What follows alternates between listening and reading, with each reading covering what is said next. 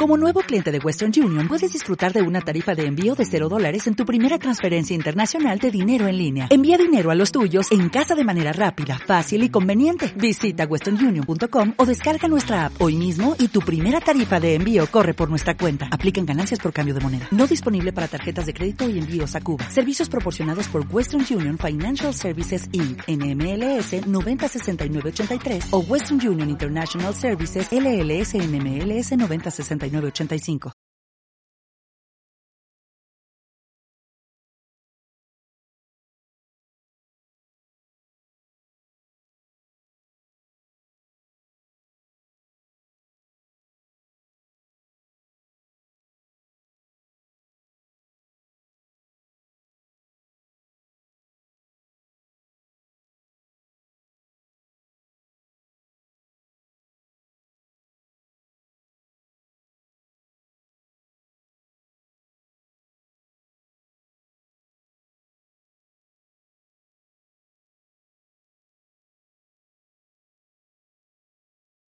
Estamos a unos momentos de comenzar nuestra siguiente transmisión. Om Radio, un espacio para todo aquel que busca compartir un mensaje de bienestar a nuestra audiencia. Transforma tu perspectiva a través de nuestros programas de la mano de expertos. Sintonízanos en Facebook Live, YouTube, Spotify, iBooks y Apple Podcast. Comenzamos.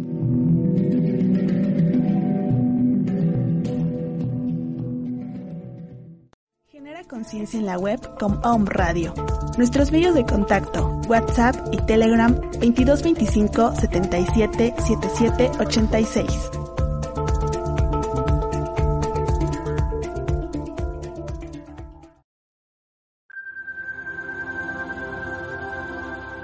Spotify. Om Radio Podcast. Ocho años virtualizando la manera de reestructurar el pensamiento. On Radio TV.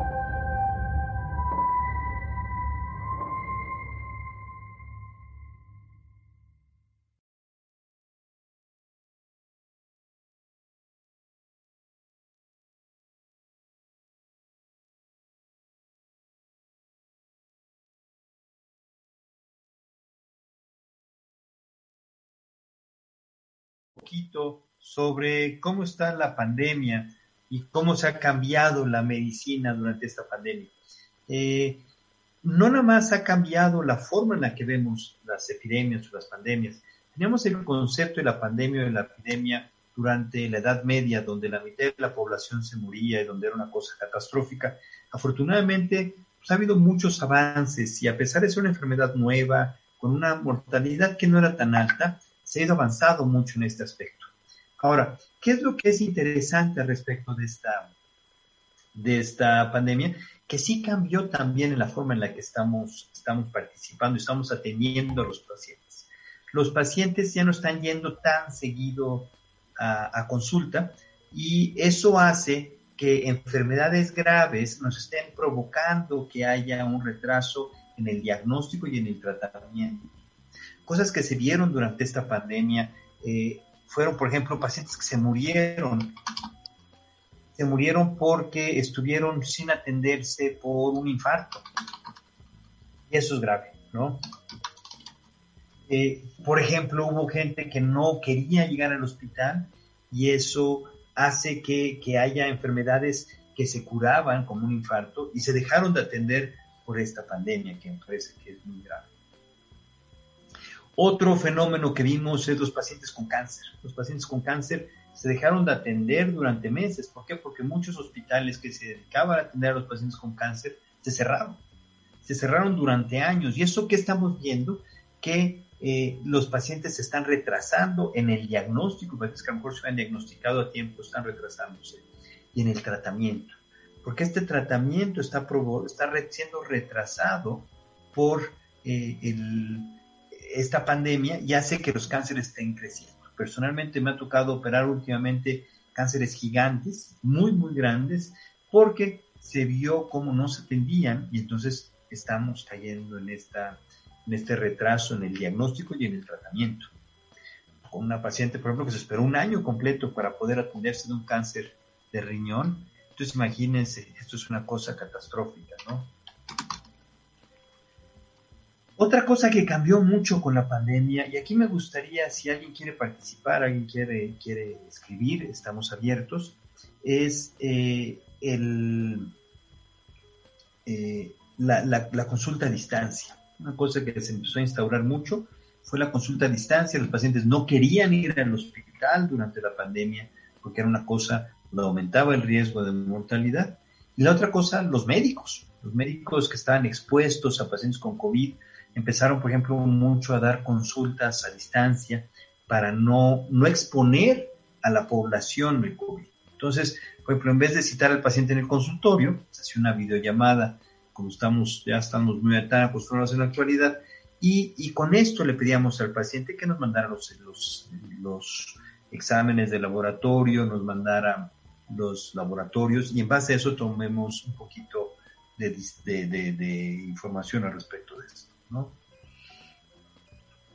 Eh, yo, para platicarles un poquito, soy, yo soy urologo, yo soy Carlos Arroyo Curibreña, y este, cuando me pidieron que empezáramos a hablar sobre esta medicina en la pandemia, eh, lo traduzco un poco a mi línea de trabajo, es, es, quirúrgica, es cirugía, y estamos viendo la parte que operamos los urologos, que es cáncer de riñón, cáncer de próstata, cáncer de vejiga, vemos muchas piedras, infecciones urinarias. Entonces, tenemos una combinación que es quirúrgica, muy importante, operamos mucho, pero también una parte de consulta. Por eso me gusta mucho esta especialidad. Y sí veo que cambió, cambió muy drásticamente. Porque, por ejemplo, específicamente en mi línea de trabajo, no me involucré directamente con los pacientes con COVID. No fue un trato directo. ¿Por qué? Porque yo no intubo a los pacientes, no los cuido en terapia intensiva. Pero sí les puedo decir que esto impactó tanto personalmente, bueno, yo cerré el consultorio con la exposición, cambió la forma de hacer medicina, se ha vuelto una medicina un poquito más a distancia. Personalmente, si bien en el consultorio tenemos un plástico, un acrílico de tres metros donde estamos separándonos de los, del paciente todo el tiempo con cubrebocas, eh, con la idea de empezar a, a cuidar al paciente. En lo personal, yo me fui a vacunar lo más pronto que pude, porque una parte que como médico le preocupa a uno es, si yo estuviera infectado en esta pandemia, puedo contagiar a mis pacientes, puedo ser el foco de contagio para un grupo de población muy importante. Entonces eso hace que se fijen, estamos hablando de diferentes componentes que sí han provocado que esta pandemia cambie la forma en la que estamos haciendo la medicina. Hay cosas positivas, como estábamos platicando hace unos momentos, pero hay cosas negativas. ¿Por qué? Porque estaba viendo una medicina también un poco impersonal, poco a mí no me gusta, a mí el, palpar al paciente, el darle un abrazo y decirle, oiga, sabe que va a estar bien, eh, esa parte la extraigo, una parte que personalmente me parece que es importante porque la parte humana de la medicina es una parte que me gusta, pero se ha ido perdiendo por las circunstancias, porque no podemos abrazar a los pacientes, no podemos darle un apapacho para decir, oiga, todo va a estar bien, desafortunadamente por esta, por esta pandemia que nos tiene tan, tan acongojados. Eh, estoy un poco aquí descontrolado en el sentido, me gustaría escucharlos. Eh, yo doy clase, clase de medicina, y esto que me está pasando ahorita nos pasa mucho eh, en, en la medicina cuando se está aprendiendo. Es una parte que también es interesante porque en lo personal, yo doy clase a distancia durante este año a estudiantes de medicina. Y sí les puedo decir que a ellos les ha afectado el no, el no participar, el no estar en clase, el no poder discutir. Y hemos hecho intentos de, hacer videos, de hacer, involucrarlos en el día a día de los casos clínicos, de enviarles videos, pero no es lo mismo.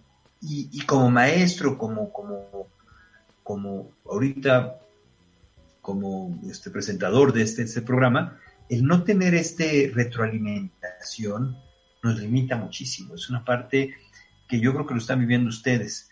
Eh, hay muchos artículos que han discutido cómo estas interacciones digitales nos cansan, porque además no los veo ustedes, me veo yo. Entonces, solo estoy calificándome, oye, sabes que se te cayó el lente, estás poniendo mala cara, estás poniendo buena cara. Entonces, eso se vuelve una plática mucho más desgastante.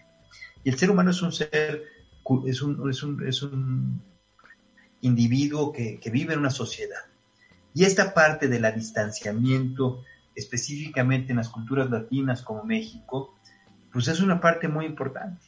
Entonces, sí, sí creo que esta pandemia ha cambiado muchas cosas dentro de la medicina. Como decíamos, este distanciamiento con los pacientes, esta falta de que los pacientes quieran acudir a consulta por miedo, esta falta de tratamiento, los pacientes no están recibiendo el tratamiento a, tiempo, entonces está provocando que haya un retraso en el diagnóstico y en el tratamiento. Y finalmente, una medicina más fría. Esas serían las cosas que diría muy negativas.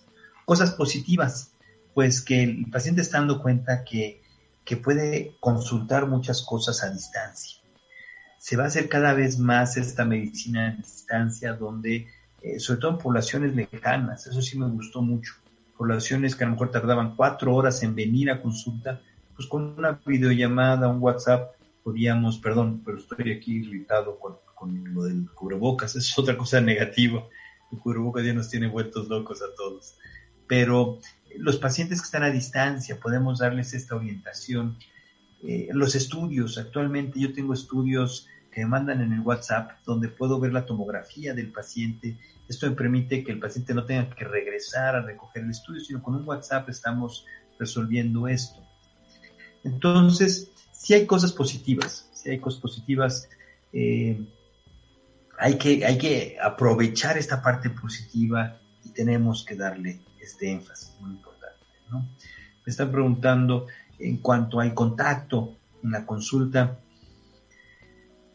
tenemos que cambiar, ¿no? O sea, sí si nos comparamos con otras culturas, al principio de la pandemia los japoneses tuvieron muy pocos contagios, ¿no? y parte se proponía por, por, ser muy disciplinados, porque este, para ellos un distanciamiento social pues, no causaba conflicto, porque no eran de llegar el abrazo, el, saludo como el latino, ¿no? besos, y, y, luego estamos en Francia, besos de los dos lados, y somos rusos, besos de los tres lados. Este, entonces eso para los japoneses pues arigato gozaimasu y, y se saludaban a distancia. Entonces, este distanciamiento social, hay culturas en las que no les afecta, pero en la cultura mexicana sí afecta. Sí, sí, en la cultura latina es más apapachadora, más personalizada. Entonces, es una parte donde yo me pongo del lado del paciente. Creo que el paciente tiene que lograr eh, tener la confianza de hablar cosas muy, muy íntimas, muy internas con un individuo que está a distancia. Eso no está fácil. Porque yo creo que una parte dentro de mi línea de trabajo es la parte de la consulta. Tenemos, por ejemplo, problemas de disfunción sexual. Entonces tenemos que preguntarle las cosas más íntimas a un individuo y hacerlo a distancia, yo estoy seguro que les causa conflicto. Por ejemplo, una cosa que me pasó fue algún joven que tiene una erupción en el pene, no quería venir, entonces pues, mándame una foto, estaba angustiado, ¿no? Y de repente así cinco meses pues oiga, que este, híjole, esta foto me conflictúa mucho, ¿no? Hasta que le expliqué, a ver, esta fotografía no la voy a guardar, no la voy a subir a internet, me la vas a enviar, la voy a ver e inmediatamente la voy a, a destruir, la voy a, a, quitar del WhatsApp.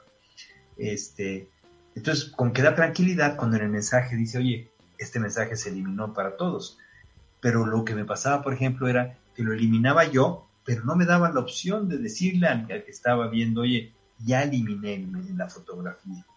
Entonces, esa es otra parte que tenemos que empezar a aprender. No, no hay mucho para dónde hacernos. Y yo creo que como todo en la vida vienen cosas positivas y cosas negativas. Y tenemos que adaptarlas y irlas llevando para adelante para que no haya mayor problema. Eh, sí, sí es muy importante el que la gente se siga tratando. Esa es una cosa que, que ahorita con la pandemia lo estamos viendo, hospitales que siguen funcionando, que de repente hay COVID, pero logran abrir áreas para seguir en contacto con los pacientes. Entonces, esa parte creo que es crítica. Y otra cosa que nos ha enseñado esto es que ningún sistema de salud está preparado para una cosa como la de ahora. Esa parte me parece que es muy, muy difícil y muy complicada planear porque es una cosa nueva. Se había leído, se había estudiado, habíamos tenido como ensayos, ¿no? O sea, cuando empezó esta pandemia, yo me acuerdo, hacíamos la remembranza comparándola con, con la pandemia que cortitita, que ahorita fue un pan comido con influencia H1N1, ¿no? porque ahí nos encerramos fuera una semana, dos semanas, se acabó. Y ahorita les puedo decir que ya llevamos un año, tres meses, llevamos 15 meses de encierro y, estamos adaptándonos a esta parte, ¿no? Entonces esta es una parte importante. Una parte que también creo que es muy crítica es la parte emocional. Platicábamos que, que esta, este distanciamiento nos ha afectado en muchos sentidos, porque al ser seres sociables, al ser, ser individuos que, que formamos parte de una comunidad, el no poder interaccionar, pues todo el mundo lo ha vivido y todo el mundo sabe que ha habido problemas de sobrepeso, de, estrés, de depresión, de, cambios en, las labores diarias, ¿no? Y esto afecta significativamente.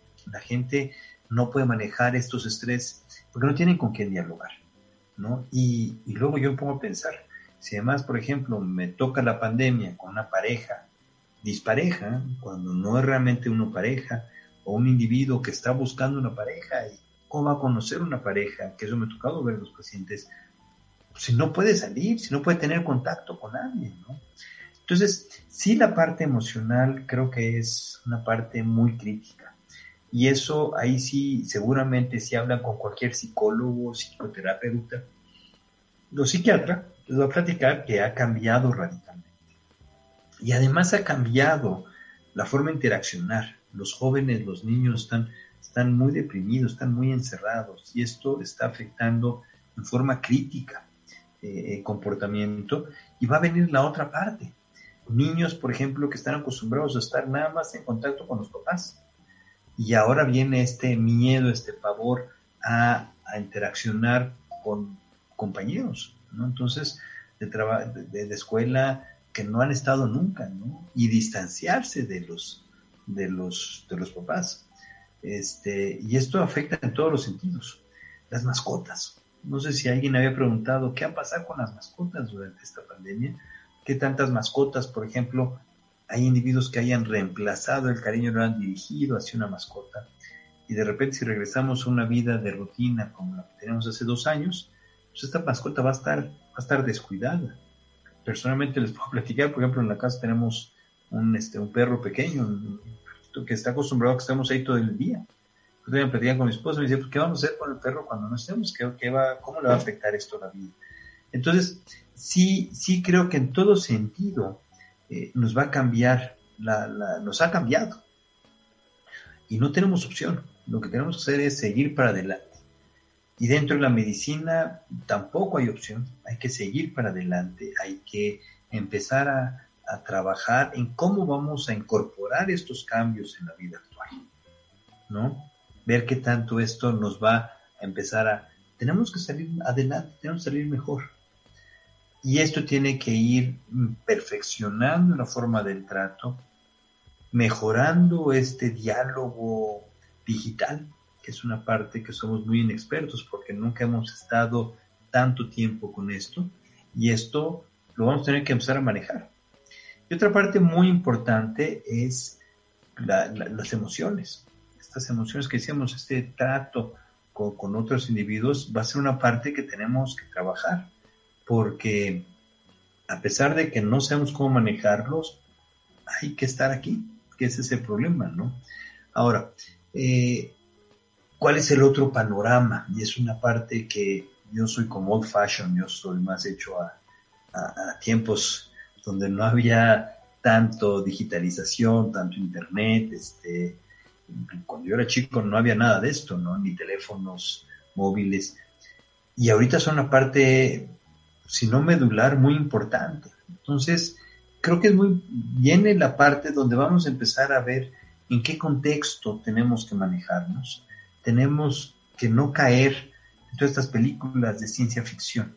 ¿no? Yo, hay, hay, algunas que me llaman la atención, Ready Player One, cosas así que, que hablan de este de Wally, donde, donde ya no hay contacto entre los individuos, donde es más cómodo y están más cómodos viendo una pantalla, y donde en la pantalla eres lo que es, tu alter ego, es tu mejor versión de ti, porque la gente no te conoce. Entonces, al no tratarte, pues no puedes decir, oye, yo soy guapo, alto, guapo, flaco y, además deportista, ¿no? Y, y me lo van a tener que creer porque no me están viendo en persona. Entonces, esta digitalización creo que va a formar parte de nosotros y ahí es donde pues hay que buscar un equilibrio entre la parte física y la parte de digitalización y ver para dónde vamos. Me parece que, esto va a cambiar y va a ser una cosa generacional también, porque los jóvenes están muy acostumbrados básicamente de accionando el vídeo. Y esta interacción en línea me parece que a mí en lo personal me gustaría que fuera una cosa más personal. Pero, pero por más que le digo eso a mi hijo, no me lo cree. Y a los jóvenes tampoco. Entonces, creo que tenemos que estar en un equilibrio donde que haya una interacción social, yo creo que sigue siendo importante. Pero pues, seguir retomando estas, estas reuniones que se hacían al principio de familias a través de, estas plataformas de video, hacer llamadas más frecuentes. Y, y, así como lo vamos a hacer en la parte emocional, también lo tenemos que hacer en la parte médico. Yo creo que de la medicina y de cómo vamos a cuidarnos, pues hay que hacer los exámenes y hay que hacerlos con tiempo y hay que mandarlos y, y acudir. Ya tenemos todos estos, como se en inglés, resources, estas, estas capacidades, estas fuentes para poder interaccionar con el mundo, donde ya el mundo está digitalizado completo. Entonces tenemos que, lograr eh, dar este brinco y sí, sí cuidarnos a distancia. O sea, sí creo que es una parte que tenemos que cambiar. Y viene la parte emocional con la parte física. Estar haciendo los exámenes de laboratorio, acudiendo al médico con la parte, con la parte eh, en línea, nuestra parte digital. Personalmente les puedo decir muchas consultas, a veces pues, no hay que revisar al paciente, con que me mandaran los resultados, los reviso, platico con ellos, pudiéramos resolver muchas estas consultas, pero mucha gente sigue viniendo en la persona. ¿Por qué? Porque me parece que este trato, este, este contacto humano sigue siendo una parte clave. Y yo me pongo a pensar por el lado de mis pacientes, a lo mejor ellos, si uno no los revisa, si uno no los, los palpa, si uno no los explora, con que dicen, oiga, pues me dio media consulta, ¿no? Pues le pago media consulta. ¿Por qué? Porque nomás hablé con él. Este, como esto anécdota, yo les platicaría eh, que, que, para poder llegar al diagnóstico se habla no nada más de la parte verbal, sino la parte física. Entonces esa parte de, del ver al individuo creo que sigue siendo muy importante porque el, verle la cara, el ver qué tanto dolor tiene, el ver la expresión cuando le cuenta uno alguna duda, es una parte que es medular del individuo. Y seguimos con esa parte, ¿no? No sé qué tanto esto vaya a cambiar en el futuro. La verdad es que cuando yo discuto del futuro me parece ya muy próximo, ¿no? ¿Por qué? Porque ya no le sorprende a uno pensar que tenga estudios en tomografía en el teléfono, que el teléfono, si tengo una arritmia, pueda mandar un mensaje. La verdad es que el futuro ya está muy próximo, ya está pensar así, oye, ¿qué va a pasar en 50 años? Yo creo que está mucho trabajo. Podemos hacer predicciones muy cortas. ¿no? Yo creo que en muy corto tiempo los teléfonos van a estar como más involucrados con, con la salud. Vamos a tener estos sensores a distancia o sin tener sensores, nos va a decir cómo está la presión, y nos va a hacer correcciones, oye, tienes que ponerte a cambiar, lo hacen, caminar más, a ir al médico, estarte recordando un poquito más inteligencia artificial donde, donde el teléfono va, por ser una cosa, un aditamento más cercano, va a vigilarnos más la dieta y nos vamos a tener que, que guiar un poquito más a través de esto. Una cosa más, más integral, no nada más tomar los signos, sino que estos signos los, los meta para ver cómo están y ver tu peso y ver cómo estás, ver la dieta, corregirte y empezar a influenciar por ahí. Me parece que la cirugía, por ejemplo, cada vez se va a poder hacer más con robots, robots chiquitos, este, que va a empezar a ver esta medicina hecha a la medida para cada individuo, pero, pero pues pensar así tan a largo plazo, no lo sé, no sé qué tanto esta digitalización también vaya a permitir estas, estas, por ejemplo, pensando en el futuro, esta exploración a distancia, ¿no? O sea, que pueda poner yo un guante y este guante pueda pues, transmitir eh, lo que yo estoy tocando en el individuo a través de, del guante a, la persona. Y eso lo vemos en, estas películas de ciencia ficción, ¿no? No sé, de esa parte sí, no lo sé. No tengan alguna otra duda, alguna otra pregunta. Eh, ahora, me están preguntando, por ejemplo, una persona que ya tuvo COVID, ¿qué va a pasar en el futuro? Regresamos a que no sabemos, es una enfermedad nueva. Sí se sabe que el COVID tiene secuelas, secuelas que no estamos viendo todavía, que no sabemos a largo plazo qué va a pasar. Específicamente a nivel de la concentración, de la memoria, eh, y sí les afecta. Los individuos que han tenido COVID, afortunadamente no, eh, sí refieren que tienen de repente estos espacios, estas lagunas donde para hablar de un nombre se les, se les barre, no saben exactamente la palabra, entonces empiezan a decir como, ¿cómo se llamaba? ¿Cómo se llamaba? ¿Cómo se llamaba? Y eso es lo que pudiera afectarse a largo plazo. Yo lo cambiaría. Estamos utilizando además adenovirus para, para las vacunas. ¿Esto va a tener alguna repercusión en el futuro? No lo sabemos. Todos estamos aprendiendo juntos. Este, parece ser que son bastante inocuos,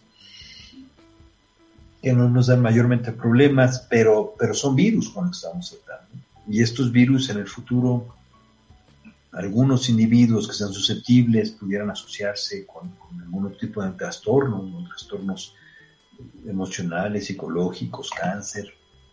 Eso sí, no lo sabemos, ¿no? Esto sí, como les decía, vamos aprendiendo juntos en esta pandemia. No tengan alguna otra duda, alguna otra pregunta. Este, bueno, si tienen alguna otra duda, alguna otra pregunta, con todo gusto podemos contestar a distancia, podemos contestar. Ya tenemos esta gran ventaja. Yo, como les decía, soy José Carlos Arroyo Curibreña. Yo trabajo en el Hospital Ángeles de Puebla. Estoy en el consultorio 3705, es en el séptimo piso, en la Torre 2, en la Torre de Especialidades.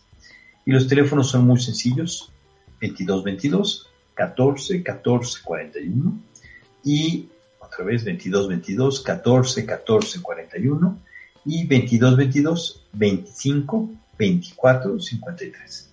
2222 25 24 53. Es lo más fácil para que con esto puedan contactar a, a mi secretaria y, y pudiéramos vernos y hablar en persona, que me dará mucho gusto poderlo hacer en persona. Este, y pues retomar esta parte que, que uno quiere, ¿no? El, poder hacer pláticas en persona y discutir más en persona. Pero pues estamos, estamos adaptándonos y hay que, hay que trabajar con lo que tenemos, ¿no?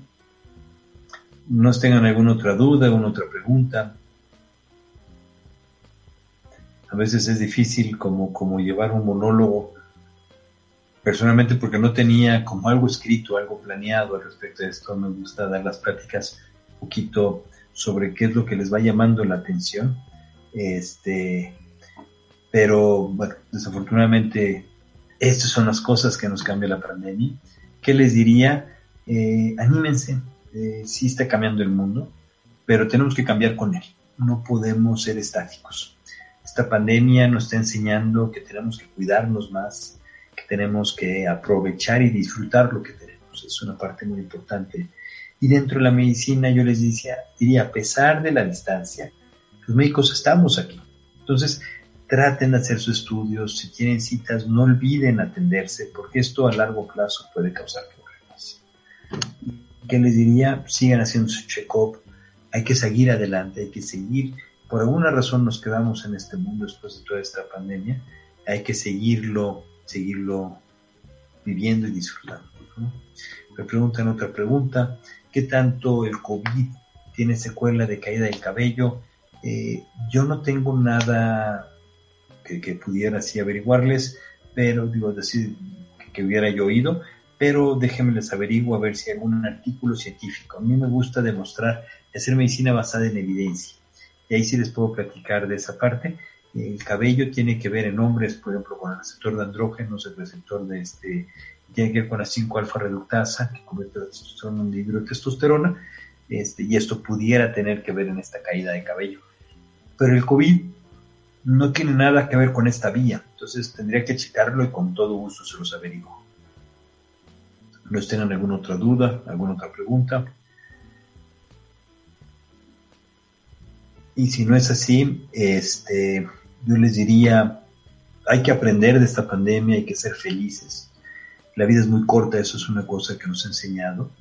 Eh, hay que poner toda nuestra parte, y esa parte es importante. Sean felices, pero hay que poner de nuestra parte, hay que cuidarnos, hay que seguirnos cuidando de esta y si vienen otras pandemias en el futuro, y hay que atendernos de las enfermedades que tenemos de base para evitar que tengamos más complicaciones. Eh, ya sabemos que si tenemos complicaciones y no las atendemos van a ser peores. Entonces eh, hay que cuidarse, ser felices, pero sí hay que atenderse y atenderse a tiempo, porque si uno se atiende a tiempo, siempre va a estar mucho mejor. Pasa con los coches, con los individuos, el atendernos eh, a tiempo va a ayudar a que no nos compliquemos. Les agradezco mucho la atención, espero que haya sido un poquito útil esta perspectiva diferente de cómo la medicina nos ha cambiado y, hay que aprovechar este cambio para ser mejores, que es la parte importante, para poder convivir. Si no tienen ninguna otra duda, ningún otro comentario, eh, pues espero verlos pronto, podemos tener otra oportunidad y me gustaría más esta interacción con todo gusto para poder aclarar dudas y, poder llevar una conversación. Les agradezco mucho la atención y este, nos vemos pronto. Saludos y a distancia. Que tengan muy buen día y a ser felices. Ocho años virtualizando la manera de reestructurar el pensamiento. Om Radio TV.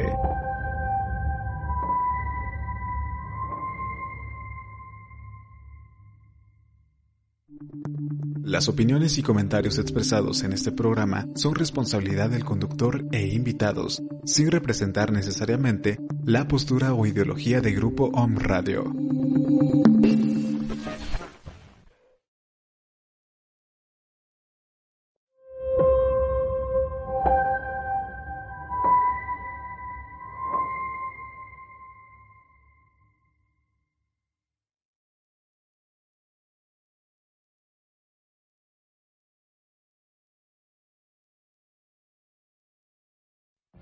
What if you could have a career where the opportunities are as vast as our nation, where it's not about mission statements, but a shared mission?